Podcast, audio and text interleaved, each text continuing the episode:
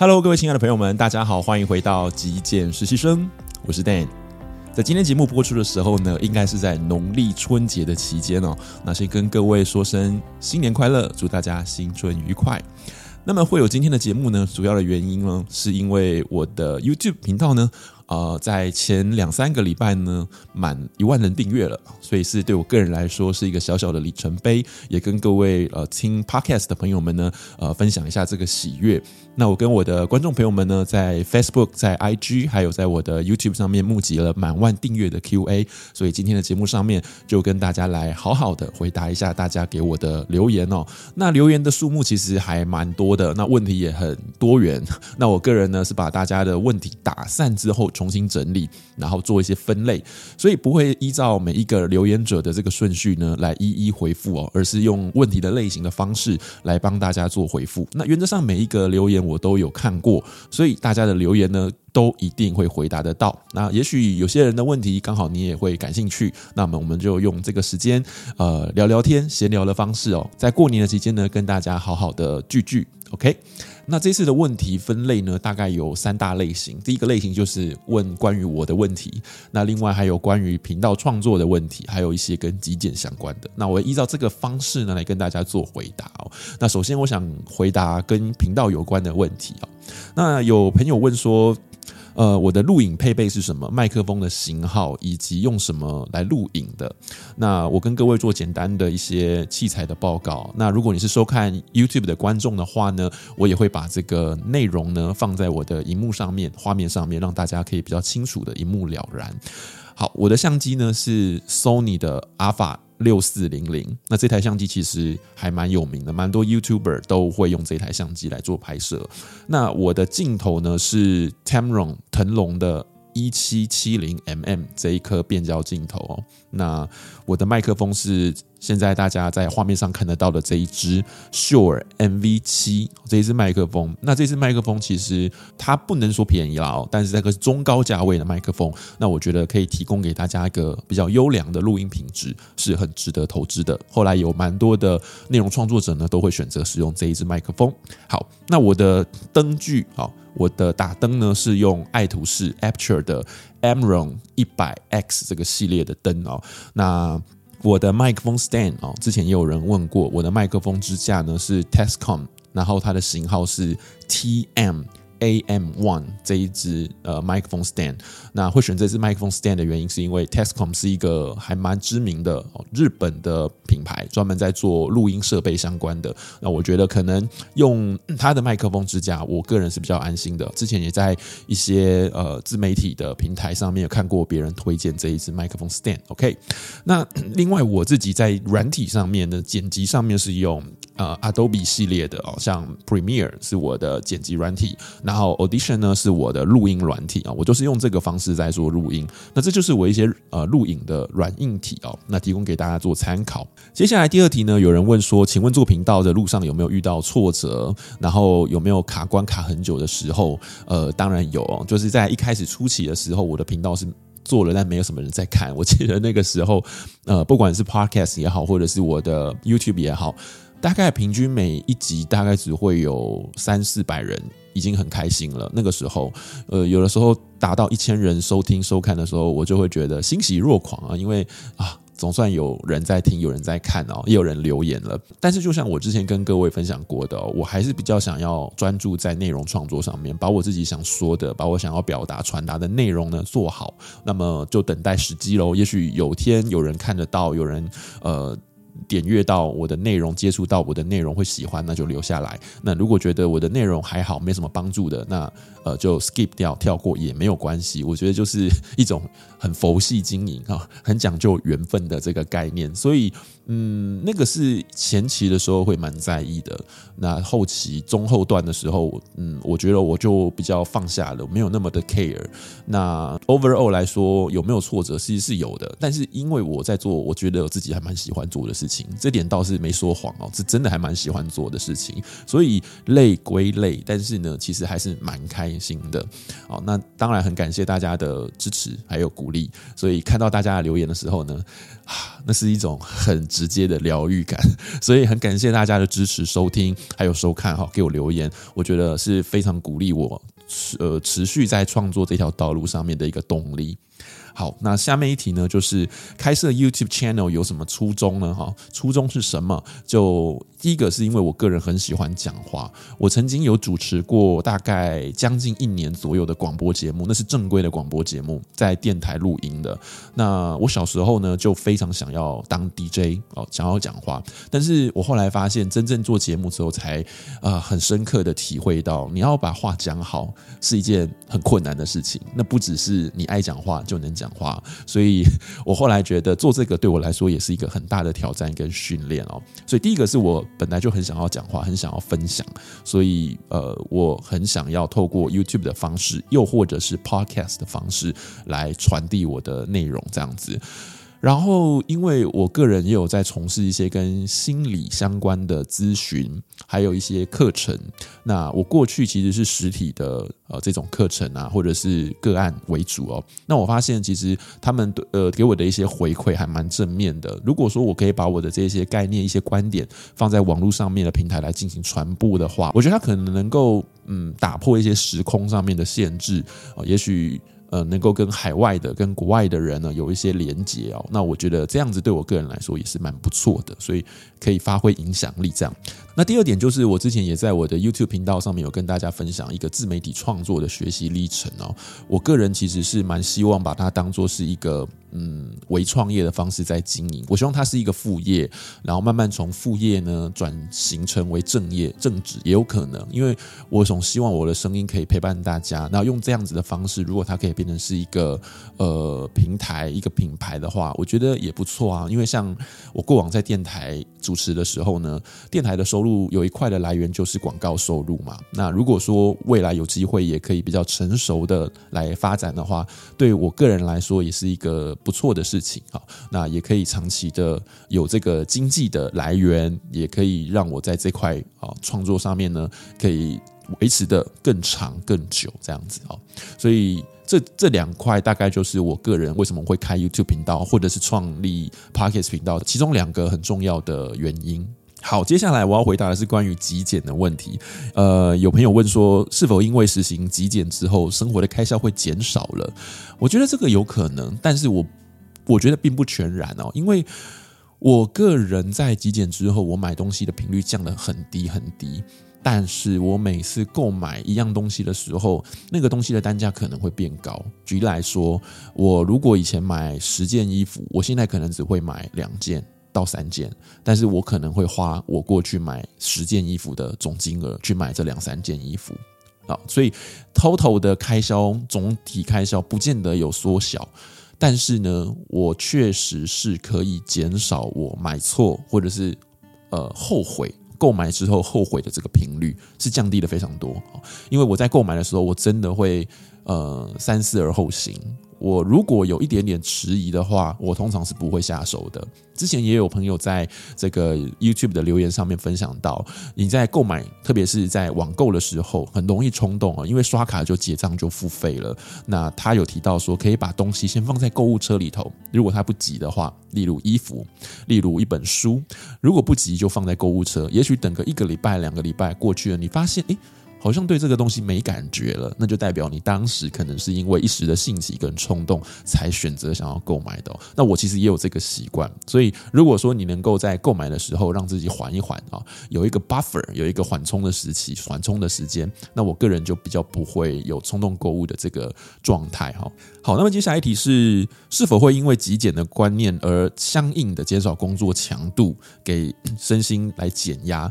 呃，会。哦，我会，但是我减少工作的强度，不是说减少工作量哦，应该是这么说。我个人是一个工作狂，但是呢，我自己会很清楚的知道哪些工作是我喜欢做的，哪些工作是我讨厌的。那我个人觉得讨厌这个东西，它就是一个很负向的能量哦，因为你排斥、你讨厌它。那如果你还勉强自己去做它，我觉得它就是会拉低我们的整体能量。但是我必须强调，不是每样东西都会是自己喜欢做的。even 在做的自己开心的事，还有一些枝微末节的东西哦，一些琐碎的事情，可能也不会是尽善尽美，都是自己爱的。所以我还是会耐着性子去处理这些事情。只是整个方向上来说，大方向我会去找寻，又或者是我会呃主动的、积极的去争取我喜欢做的事情啊。那他说会不会用接受降低收入来换取低强度的工作输出？毕竟极简之后物质的需求变少了，对收入的需求是不是也可以下调？我个人不是一个很。呃，奢侈的人，就是我对于金钱的观念是，呃，可以满足我基本的生存需求就够了哦，所以我才会说，我不一定要住很大的空间，但是我希望我在我的有限的空间里面呢，东西是好的这样子。所以反过来说，我不会去降低我生活的水平，然后去降低我工作的收入。但是回到源头，我刚刚分享的，我个人是工作狂啊，我还是喜欢做事情的感觉，有事做的感觉。那只是我在极简之后会想要更。呃，积极的去争取我喜欢做的事情，而把那些我不喜欢，一下就感觉到那不是我的兴趣，做起来很痛苦的事情呢，给断舍离掉，然后尽量去学习，然后尽量去呃接触我喜欢的事情，这样子。好，接下来有人问说，极简之后觉得什么东西最有价值，或者是呃给自己最多的幸福感？我觉得极简之后对我个人来说最有价值的就是跟自己在一起的时间。就是我没有把我的时间卖给别人，或者是呃浪费掉的时刻。然后我觉得做自己的时候是最有幸福感的时候，爱自己的时候，这个完全不是呃唯心之论，或者是那种很冠冕堂皇的说辞哦，是真的。我自己以前不是一个这么做自己的人，我还蛮 care 别人的，蛮在意他人的眼光。但是在极简之后，我觉得我确实越来越做自己了啊。但是做自己不是代表很自以为是啊，很自私啊，或者是说很没有礼貌、很高傲，而是越来越知道。我也有我自己内在真实的声音，那我可以把这个声音表达出来，但同时得去尊重别人，也有权利表达他真实的声音。所以在这个过程中，我比较不会害怕别人用不一样的眼光，或者是用一种批判的方式来呃说我啊，even 别人。对我的态度可能不是那么友善，但是我自己会化解哦，我会知道说，OK，他就是在表达他自己的方式，也许他有他自己表达的一种呃方法，或者是他的情绪。那我个人呢，也会很呃理直气壮的来跟呃别人分享我自己的看法，但我不会强迫别人去接受我的观点，因为我很清楚的知道每个人是不一样的，这个也是做自己的这个。很很重要的一个前提跟原则哦，就是没有一个人是要强迫别人变成自己，或者是接纳自己的观点。我们都是很开放式的讨论哦，所以我觉得做自己是我在断舍离之后渐渐的、慢慢的找到，或者是重新拾获的一个 power，一个能量，我觉得非常好。那接下来有人问说，如何持之以恒啊，来这个 实行极简的生活？那另外也有人问说，有什么方法可以找到志同道合的极简朋友和互相鼓励、互相督促？以前跟大家大家分享过一本书，叫做《原子习惯》，作者有说到，你要一个人戒烟的时候，他回答你是我不抽烟还是？我正在戒烟，这是两个完全不同的心理状态，两个不同的身份认同。如果有人回答你拒绝你递给他的那根烟的说法是我不抽烟，就代表他认同他不是一个吸烟的人。但如果他告诉你是哦，不用我在戒烟，那就代表说其实他正在限制他自己，呃，压抑他自己，所以这种感觉是不一样的。那我个人在练习极简断舍离也是如此哦。我我常常在购物的时候，或者是我在生活中，经常会提醒自己是一个极简主义者，我是一个简单生活的人，所以我自然而然就会。渐渐的、慢慢的、潜移默化，养成一个比较简单生活的习惯哦。那如何去找到相关的朋友，或者是呃互相来督促砥砺呢？我个人其实没有那么的有实体的 的朋友是极简主义者，但是呢，哎，网络上蛮多社群，对不对？所以我个人有加入脸书跟断舍离极简相关的社群。那大家可能会在上面留言，分享生活，分享他们最近又断舍离了什么东西，又或者是你可以收看一些 YouTube 频道，或是听 Podcast。我自己也有订阅哦。那在这一些呃内容创作者的分享之下呢，哎。或多或少，它就会有提醒跟砥砺我啊，继续在极简上面走下去的这个力量哦。那看看别人的生活啦，看看别人的观点，我觉得对我来说，嗯，也是一种灵感上面的激发跟刺激，是非常好的一件事情。好，那关于极简这个类别哦，最后一个问题是有没有极简过自己的饮食内容呢？嗯，有。我个人其实还蛮喜欢实验的，所以我尝试过的饮食方式还蛮多的。我尝试过低碳饮食，尝试过间歇性断食，尝试过生酮饮食。那最后呢，我找到了一个我自己可以长时间、长期的维持下去的方法，就是现在比较红的。一六八断食哦，就是 intermittent fasting 这种间歇性的断食，我觉得它还蛮健康的。那又是我在生活上面，不管跟朋友聚餐也好，跟家人吃饭也好，以长时间来看，它是一个我能够执行的一种饮食方式，所以我就选择了这样子的方法。好，接下来呢，嗯，大家可能对于我个人还蛮有兴趣的，所以我要来回答关于我个人的问题。第一题就问我说几岁了啊？那我今年是三十五岁。那他说看起来很年轻，思想却很成熟稳重。嗯，我觉得我的人生经历过蛮多的起起伏伏。如果有机会，我可以跟各位分享。那也不是说大家都没有经历起伏，应该是这么说。我觉得我在经历起伏的时候，我是一个还蛮乐于自我觉察的人，所以我喜欢思考。那喜欢从一些呃阅读中去找到一些人人生的一些方向，或者是一些转变，这样子一种成长。所以呃，或许因为这样子的一种训练或者是习惯，让我在思想上面或者是说话上面表达上面会比较成熟一点点。但我希望不要无聊，因为有的时候太成熟稳重呢，嗯。会很无聊。好，OK。第二点呢是，大家都怎么选书哦？蛮多人问我跟阅读有关的内容哦。那说平常看什么书呢？如何安排每日看书的时间？是否会看极简以外的书籍？平常都看哪些书籍？想知道最爱的书本排行？嗯，好。呃，关于阅读这块的内容呢，我个人是最喜欢看哲学、心理，或者是呃禅宗、老庄。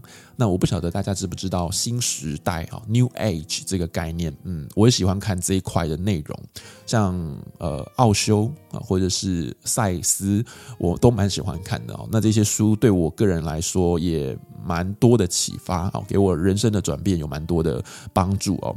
所以我个人觉得，除了空间以外，心灵的断舍离、心灵的极简特别重要，因为当你的心是很复杂的时候，常常会有很多的小剧场。然后呢，想太多。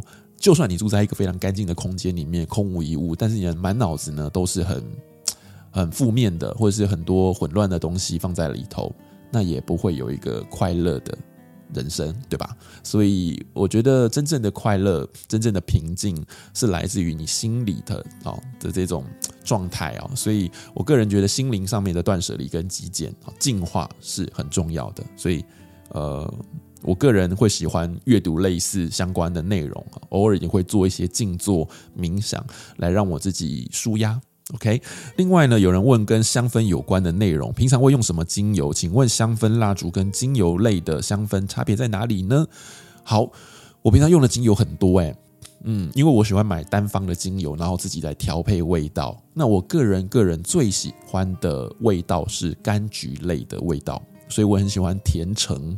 或者是血橙、莱姆这类的味道，因为我觉得闻这种柑橘类的味道会让我觉得很阳光啊，很快乐、很开心，所以它会让我很放松。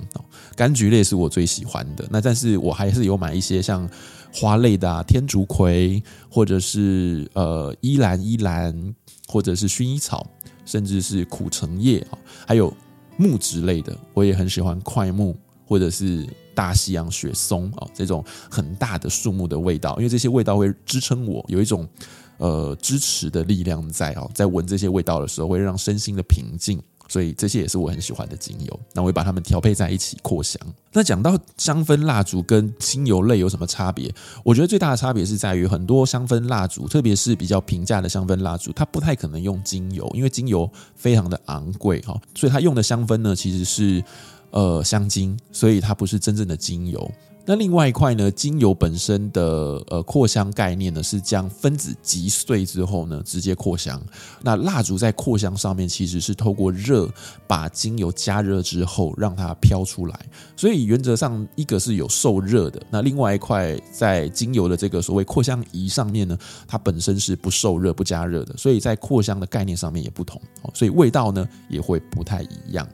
那么其实我个人呢，并没有特别偏好哪一种，因为我觉得两种给我的感觉不一样哦。因为呢，蜡烛有一种仪式感，它有一种烛光，会让我觉得有一种温暖的，然后有一种美美的感觉，所以两者之间我没有特别的偏好了哈。但是我会选择在购买蜡烛的时候是买呃价格稍微高一点，然后如果你可以的话，就去闻一下那个味道，精油的味道跟香精的味道还是有差别的哦。那如果是用精油的成分的话，原则上它的单价会更高，因为精油第一个不便宜，第二个是你要让精油的味道是很明确的话，它加的量要比较多，所以它的费用不太可能太低这样子。好，然后有朋友问说，请问我脱帽的头是长什么样子呢？嗯，我脱帽的样子，我把它放在我 YouTube 的这个影片画面上面哦。如果有兴趣可以看一下。那其实我过去在一些节目里头也有不戴帽子的录影画面，所以我也把这些呃不戴帽子的录影的。的节目呢，哦，放在这个画面上面，大家可以去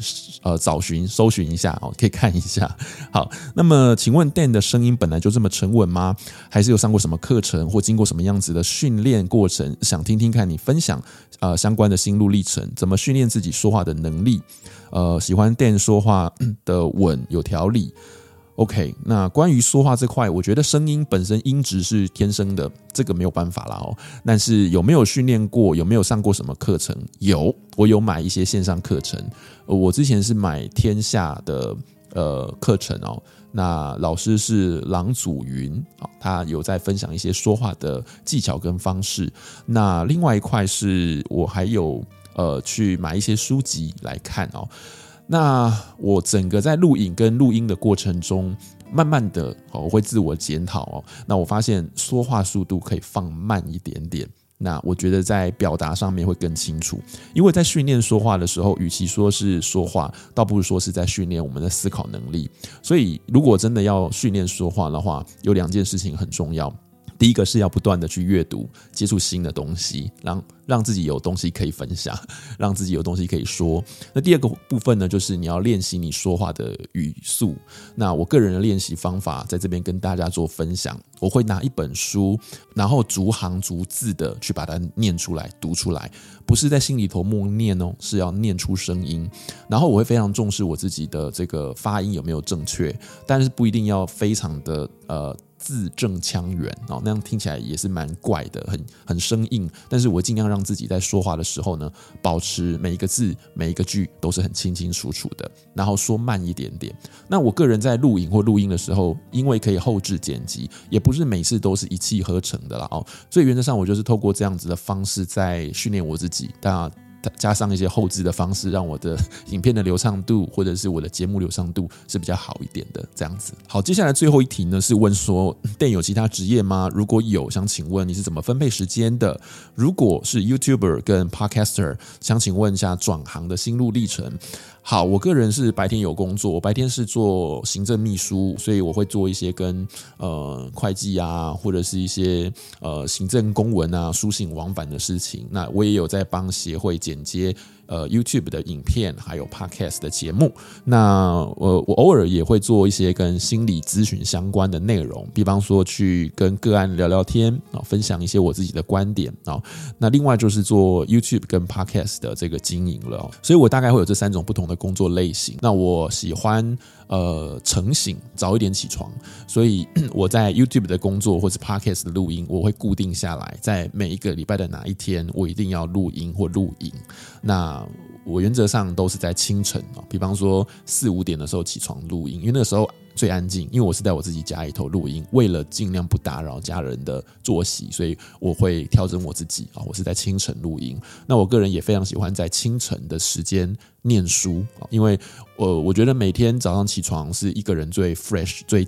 最干净、最清醒、精神最好的时候，那个时候的吸收能力也是最好的时候。哦，你想想看，一个海绵吸饱了水跟全干掉的状态，哪一个比较能够吸湿呢？啊，当然是全干的时候。所以，当我一天吸收了很多水分之后，睡个觉，早上起床又变成一个很蓬松的、很干的海绵的时候，那个时候的吸水力是最好的吧？好，所以我个人会在早上的时候做我最重要或者最需要专注力的事情，这样子。那如果是 YouTuber 跟 Podcast，想请问转行的心路历程，嗯，我在这边跟大家分享一下啊，我好像没有跟大家聊过关于我这两年经呃经营这个 YouTuber 或 Podcast 的收入哦，嗯，老实说，大概就是不到一千元美金，好，所以。呃，在这个状态下，你说能不兼职吗？会饿死，对不对？因为我个人的呃摄影机镜头，还有我的灯光等等的设备哦，买下来远远的超过这笔收入哦。所以其实我个人在做这一块的时候，还是必须要有一个稳定的收入来做一个后盾啊。哦，经济上面必须要是没有任何的。呃，负担我才有办法做。那当然，因为白天有正职，然后又要做 YouTube 跟 Podcast 的录音，其实是蛮辛苦的，因为时间会变得非常非常的呃紧凑啊。我自己个人就比较没有那么多的呃娱乐和休息的时间。但是呢，我最近发现哦，因为这样一年多将近两年的坚持下来，我个人有了一些些成果跟收获。除了大家呃订阅、大家的支持以外，我自己也看到了我这些作品啊。回过头去看，如果我这两年都没有做这些事情，我好像会什么都没有，没有累积。所以，当你做一件事情，默默的坚持下来，默默的累积。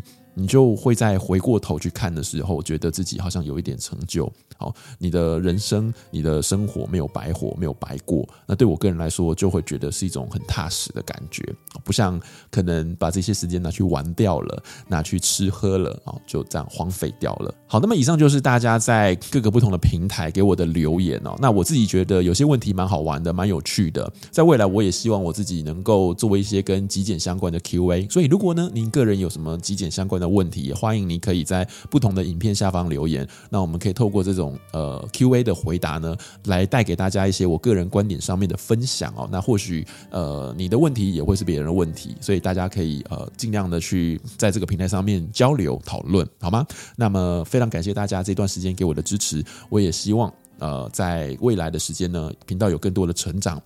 我是一个还蛮佛系经营的人呐，也没有做什么广告啊，做什么行销。那么就希望大家如果觉得我的内容还不错的话呢，可以多多帮我分享给你周边的亲朋好友，让他们呢也或许在生活中多多少少呢受到一些呃影响啊，有一些受益，有一些收获喽。那么最后还是祝福大家新年快乐，感谢您的收看与收听。如果你喜欢我今天为您准备的节目内容的话呢，别忘了记得帮我按一个赞，也欢迎您订阅支持我的频道喽。我是 Dan，那我们下期节目见，拜拜。